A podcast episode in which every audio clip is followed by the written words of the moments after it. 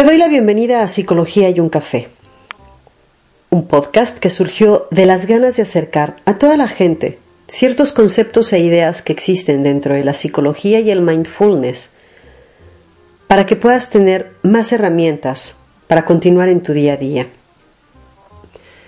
Yo soy Sandra Tamés, psicóloga social con estudios en tanatología y perspectiva de género. Y en estos 10, 15 minutos quiero tomarme un café contigo para comentar todo esto que a veces nos cuesta tanto procesar. Ven, siéntate aquí, trae tu café y platiquemos.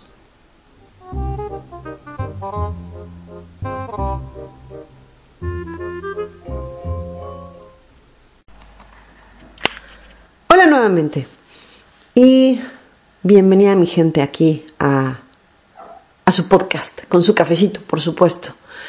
Este, hoy les vamos a platicar un, un asunto que salió hace varios días, que estaba yo en una, en una reunión muy interesante, por cierto, porque habíamos diversas nacionalidades y por tanto diversos puntos de vista.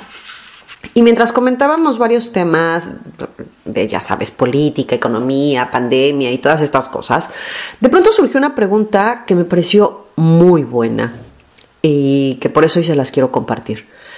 Y me pareció una, una pregunta así de estas que, que, marcan, porque es una que seguramente la mayoría de, de ustedes que ya ha pensado en ir a terapia o que ya ha ido a terapia, eh, seguramente se ha hecho, y esta es, ¿Cómo puedo confiar en que el psicólogo que me atienda no deja, no está dejando que su vida personal interfiera en la terapia que me está dando? ¿Cómo puedo saber que con quien voy a ir a terapia es confiable? Que su experiencia de vida no va a interferir, interferir en la mía y eso, que puedo confiar, ¿no? Porque podemos, podemos imaginar que esto nos pasa con cualquier otro, con otro doctor. Eh, y en todos estamos poniendo algo en riesgo. Entonces, eh, por eso me pareció muy interesante, porque la decisión de ir a un psicólogo, una psicóloga, ya, ya de por sí no es sencilla. Eh, y entonces, como les decía, estábamos reunidas varias nacionalidades, así que este asunto de ir a terapia notamos que es una cuestión que obviamente ha sido, ha sido normalizada de diferente forma en cada país. Habíamos gente de Europa, de América del Norte y América del Sur, y, y yo comentaba que... Eh, ya saben, siempre estoy diciendo que hay que buscar la, no en, un positivismo enfermizo, pero sí hay que buscar lo que se aprende de toda la experiencia que hemos tenido de vida. Y una de estas experiencias y una de estas cosas que se aprenden y que han resultado, me parece, buenas dentro de la pandemia, es que la gente se ha dado cuenta de lo importante, de lo importante que es la salud mental. Y que esta solamente se consigue yendo con un profesional, tal como sucede cuando vas a gastro, vas al dentista, vas a cualquier este, doctor especializado, ¿no? Entonces, es por eso que quieres asistir con un profesional. Y, es cuando viene la, pregunta esta, ¿no? ¿Qué, ¿Qué, debo esperar en el actuar del profesional de la mente que se trata con quien estoy yendo, ¿no? Sobre todo saber a qué señales debo estar alerta para saber si continúo o no. Y es por eso que aquí te vengo a comentar diversos, puntos para considerar, para que en esta ocasión a todas estas red flags que no le hiciste caso con tu ex, les hagas caso en esta ocasión y sí, salgas de ahí. En fin, te voy a contar antes algunas cosas que he sabido que pasan dentro de, un consultorio y por eso me es, me es tan, tan interesante que sepas, que sepas que esto existe y que sepas que esto pasa y que no está bien que pase. En fin, recuerdo, por ejemplo, alguna vez una amiga me comentó que su pareja fue a ver a la, a la psicóloga, su, pareja le había dicho, pues yo no creo en la psicología, pero voy a ir eh, porque quiero mejorar, porque, porque bla, bla, bla. Entonces, bueno, eh, fue a la primera sesión. Y cuando regresó de esa primera sesión, le, le dijo él a, a mi amiga, pues sabes qué, que mi psicóloga me ha dicho que somos una pareja tóxica, y la psicóloga ni siquiera había visto a, mi amiga, ¿no? O sea, y entonces, por supuesto, aquí, aquí fue lo que me pareció rarísimo, porque mm, era la primera sesión, no la había conocido a ella, em, y, de pronto soltó un diagnóstico, diagnóstico entre comillas, ¿no? En donde el chico decidió que entonces sí tenía que terminar con ella porque eran una, una pareja tóxica de esa primera sesión, ¿no? no por supuesto, aquí también hay puntos con el chico, también hay ah, cosas ahí a, tratar más a fondo, pero bueno, este tipo de cosas. En la primera sesión te está dando un diagnóstico de alguien que no conoce por una situación que no necesitamos mucho más material para poder soltar una, realidad como esa, ¿no? En otra ocasión, por ejemplo, también supe de que una psicóloga estaba dando consulta a otra amiga y sin avisarle, sin avisarle ni nada, tuvo en su consultorio a una pasante para que la pasante aprendiera. Así, sentada a un lado de, a, un de ella, ¿no? Y, si bien es cierto, esto de tener a un, a un tercero en consulta se puede hacer, primero hay que tener el consentimiento del paciente, de la paciente, que sepa que va a haber alguien más y en el mejor de los casos procurar que la presencia de esta tercera persona pueda pasar desapercibida, que no se note. Por supuesto que esto se puede hacer, que no se note para que la pueda obviar fácilmente, para que no se distraiga y para que no, no se sienta, para que no se sienta vulnerable. Y bueno, otra que acabo de leer en un libro bastante interesante, eh, el libro se llama Por si las voces vuelven, en donde el psicólogo le cortó el tema en el momento en que acabó el tiempo de sesión, así tipo ya pasaron los 45 minutos, em, pues ya te tienes que ir y me debes tanto. No le dio tiempo de restablecerse, no le dio tiempo de absolutamente nada, no hubo feedback, no hubo nada. Y si bien Ángel Martín, que es el autor del libro, no menciona haber buscado más adelante a otro psicólogo, que espero que sí lo haya hecho, eh, porque toda la gente tiene derecho a una segunda opinión, siempre estamos buscando una segunda opinión o siempre estamos buscando y, todos tenemos el derecho de cambiar de profesional, sea este cual sea, si no nos gusta cómo está trabajando, ¿no? Entonces, bueno, eh, espero que lo haya buscado, porque así todos podemos empezar a buscar, ¿no? Eh, y esas, esas son como tres distintas red flags que yo podría mencionarles, ¿no? Así que bueno, ahora te voy a comentar las cosas que debemos tener en cuenta para saber que al menos estamos con alguien profesional, ¿no? Una de ellas es que hay que recordar que debemos asistir con alguien preparado. Ahora existen y se estilan muchísimos cursos dirigidos a toda la gente, no importa los estudios que tengas, no importa la preparación que tengas, pero ya te puedes especializar en algo parecido a la psicología, pero que no lo es. Y por tanto no se tienen las herramientas necesarias que ayudan a que el individuo esté, esté mejor. Así que hay que asegurarnos de que el profesional que nos vaya a atender está debidamente formado y acreditado para hacerlo, porque si no, pueden surgir problemas más grandes si no existe la contención correcta. Cuando agendas la primera cita, pregunta qué enfoque tiene, cognitivo-conductual, psicoanálisis, humanista, cualquiera cosa de estas, ¿no? Y verifica también que se encuentre actualizado en temas que a ti te preocupan o te conciernan directamente. Algo quizás como la perspectiva de género, el lenguaje inclusivo. Procura em, averiguar antes de que agendes la primera cita si concuerda con lo que estás buscando. Otro punto también es que es probable que algunas sesiones te parezcan lentas. Sin embargo, eh, ten en cuenta que hay varias sesiones que se utilizan para recopilar datos. Porque recordemos que es el contexto el que nos forma. Y entonces es necesario conocer este contexto para comprender a profundidad lo que estás contando. Así que por favor no te sientas eh, como en un interrogatorio. La recopilación de datos puede durar varias sesiones, aunque no sean seguidas, eh, porque depende de la problemática con la que se esté tratando. A veces van surgiendo datos en las, en las sesiones subsecuentes y es ahí donde empezamos a adentrarnos un poquito más. Y con esto viene un punto importante para tener en cuenta cuando vayas a terapia. En algunas ocasiones se te pueden eh, adelantar ciertas pautas que son las que te van a ayudar a brindarte mejores estrategias para que puedas enfrentarte a, los conflictos que estás, que estás pasando, ¿no? Eh, pero pone en duda a cualquier profesional que antes de haberte escuchado te dice el tiempo que tardarás en estar bien, te quiere sermonear o acaso prejuzga tu situación y juzga tu comportamiento. Un psicólogo no juzga.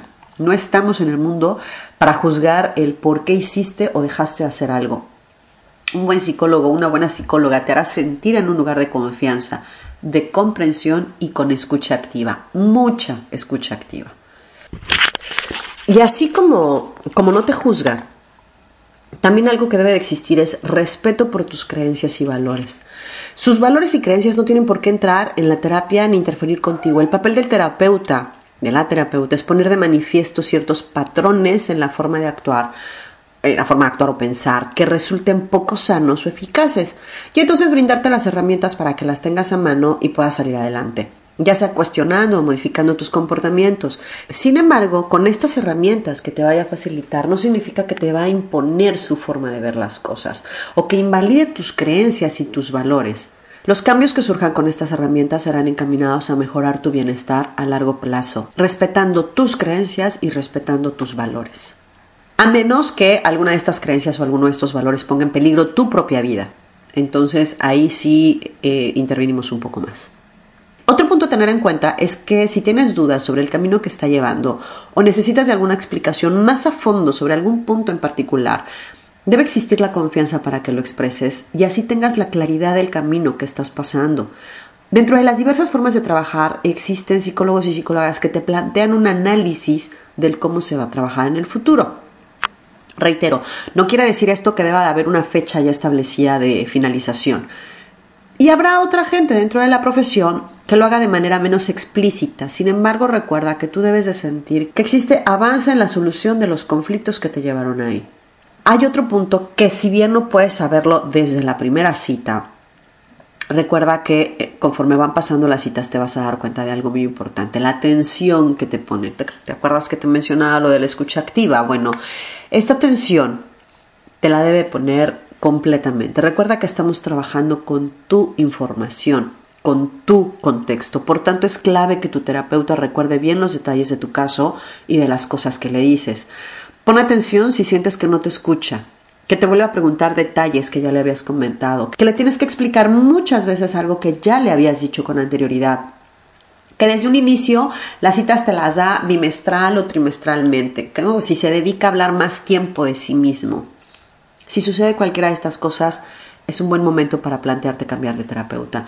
Un buen terapeuta prestará mucha atención a lo que le cuentes, lo retendrá y trabajará y si bien es cierto, a veces utilizamos ejemplos personales para facilitar la comunicación, siempre lo más importante es que la atención se centre en ti durante todas las sesiones. Ahora aquí te voy a hablar de algo que puede parecer muy obvio, pero quiero recordártelo de todas maneras, y es que tú debes de sentir avances. Vaya, es cierto que durante las primeras sesiones esto no será muy notorio. Sin embargo, sí es esperable que comiences a notar que hay cambios por ejemplo, cuando comenzamos a aprender a poner límites en nuestras relaciones sociales. Ahí empiezas a notar ya cambios, tanto en tu comportamiento como en el comportamiento de los demás. Em, en ocasiones habrá sesiones en donde sientas que más que avanzar retrocedes. Esto es esperable.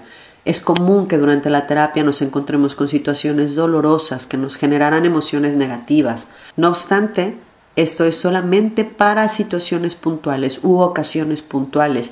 Sino, si de una forma continua estás sintiendo que no está funcionando lo que haces o te sientes mal al finalizar la sesión y, y, este malestar continúa durante toda la semana y en la siguiente sesión otra vez y en la siguiente sesión otra vez, es un buen momento para que te plantees cambiar de profesional. Por supuesto, eso sí, ninguna, ninguna terapia va a funcionar si esperas que todo el trabajo lo haga, lo haga tu terapeuta. Tú eres quien más deberá, deberá de trabajar. Y es por esto que se requiere tu real compromiso en las sesiones y en el tiempo que pase entre una y otra. La terapia se apoya en técnicas y pautas que solemos llamar tareas, que son las que ayudarán a cambiar la forma en que generalmente nos comportamos. Estas tareas, como cualquier tarea de escuela, las vas haciendo entre sesión y sesión. Eh, así que otro punto en que fijarse es que tu terapeuta te deje estas tareas para que puedas practicar porque muchos de estos ejercicios es la continuidad la que trae la mejora. Y ya que estamos buscando la mejora, te digo que eh, la terapia no debe alargarse indefinidamente. Eh, si bien no es un tomes esa pastilla por cinco días y se va, se va a solucionar su problema, tampoco es un venga terapia semanal por el resto de su vida. Hace tiempo vi una, serie que pasaba en Canal 11, en México, Canal 11, en donde al final el terapeuta decía, esa es la idea, que se vayan. Está bien que se queden sesiones de seguimiento en donde sí, el tiempo en que se acuda será más espaciado y si más adelante surge otro conflicto o algún otro objetivo a alcanzar, se retomarán las sesiones menos espaciadas, porque la vida está compuesta de metas cambiantes e imprevistos. Pero si sientes que tu terapia está llevando mucho tiempo y no notas ningún cambio en tu estado emocional, aun cuando has puesto de tu parte cumpliendo con las tareas, es importante que te acerques con tu terapeuta a preguntar el porqué de lo que pasa. Y si no sientes que existe la confianza y la comodidad suficiente para preguntarle, entonces, entonces también ahí hay un punto importante a tener en cuenta por si quieres continuar con ese terapeuta o no. Y, y otro punto que me parece súper importante es si tu psicólogo o psicóloga te da consejos, así directamente consejos de haz esto, haz lo otro, o te dice qué hacer en algún conflicto en particular, ah, otro foco rojo para prender las alertas. Los psicólogos no estamos para dar consejos, porque sabemos que lo que puede funcionar en un individuo puede no funcionar en otro. Lo que hacemos, como te lo decía en un momento anterior, es brindarte las herramientas para que en tu día a día tengas la posibilidad de enfrentarte ya con estas herramientas a estos conflictos que se te presentan.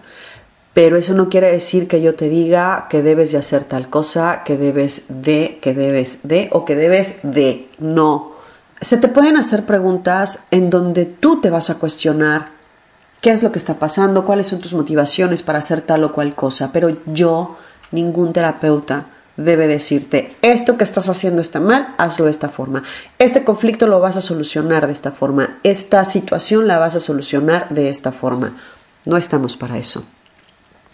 Así que, en resumen, tu psicólogo, tu psicóloga es alguien que te transmite confianza, profesionalismo, que sabe cómo hacerte sentir en comodidad, aun cuando estés tratando asuntos difíciles o complicados para ti. Si no te sientes así, cambia de terapeuta.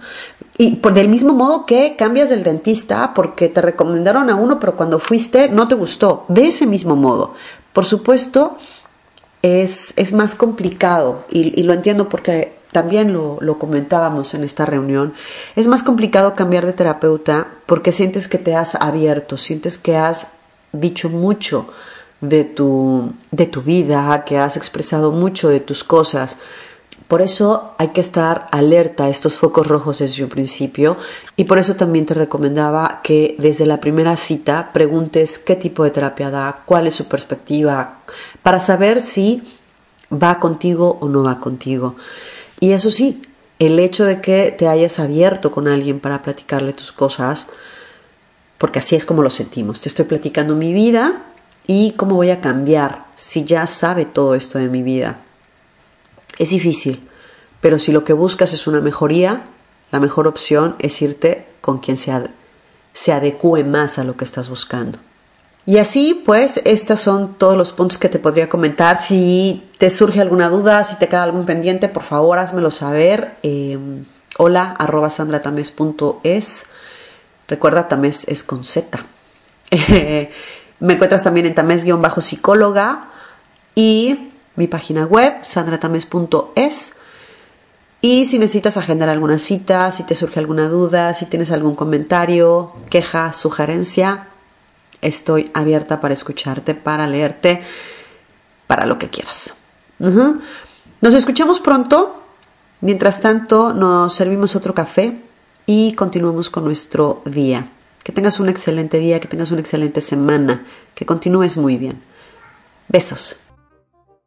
Gracias por acompañarme con este café. Te recuerdo que me puedes seguir en cualquiera de las aplicaciones favoritas que tengas para escuchar podcast. No olvides suscribirte para que recibas de primera mano todas las novedades. También me puedes encontrar en redes sociales, Instagram, Facebook, Twitter, como Psicología y un café. O me puedes mandar también un correo a hola hasta la próxima entonces. Y mientras tanto, te deseo una excelente semana. Platicamos pronto.